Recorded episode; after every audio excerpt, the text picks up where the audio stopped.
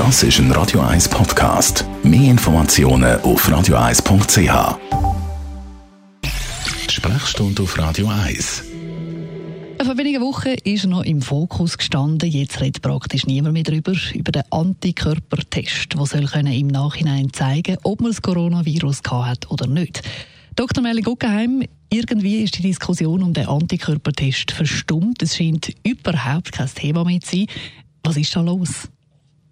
Wir hätten gerne einen Antikörpertest, der zuverlässig ist. Das heißt, wo die Patienten verwünscht oder wo die äh, Covid-Erkrankung haben und andere, die äh, andere Coronaviren, Pfnüsselviren haben, aber nicht den Covid, den SARS-CoV-2-Virus, könnte davon trennen. Mhm.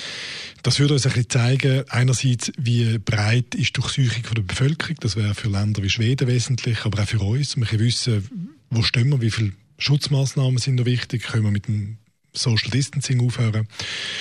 Und äh, andererseits gibt es uns irgendwann einmal Auskunft darüber, ob wir eine Immunität haben oder nicht gegen den Virus. Mhm.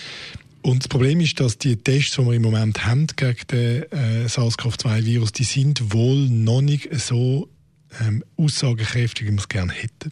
Also das heisst, äh, man hat gemeint, sie seien zuverlässig, als sie tatsächlich sind? Schneller zuverlässig, als, als Daten, die ich finde, sind, sind äh, schwierig. Also wenn ich mit einem eigenen Laborpartner rede, dann findet man, dass die Aussagekraft von diesen, von diesen Tests ein bisschen schlechter ist, als man es gerne hätte. Mhm. Also das heißt, alle die, die jetzt so einen Test bestellt haben im Internet, den kann man gar nicht wirklich brauchen. Ja, ich sagen, Finger weg. Das ist äh, eine nette Möglichkeit, um die Wirtschaft, die Konjunktur wieder ein bisschen anzukurbeln.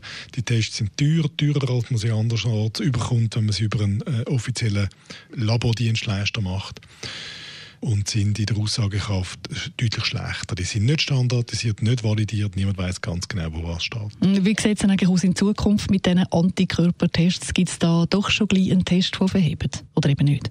Ja, also Antikörpertests sind für verschiedene Viruserkrankungen heute sicher der wichtigste diagnostische Parameter, um zu sagen, hat jemand das gehabt und wenn ja, äh, hat er eine Immunität oder hat er noch ein aktives Krankheitsgeschehen. Und das wird für SARS-CoV-2 besser, bin ich ganz sicher. Vorerst aber mal abwarten und Tee trinken, die Tests. Das ist ein Radio 1 Podcast. Mehr Informationen auf radio1.ch.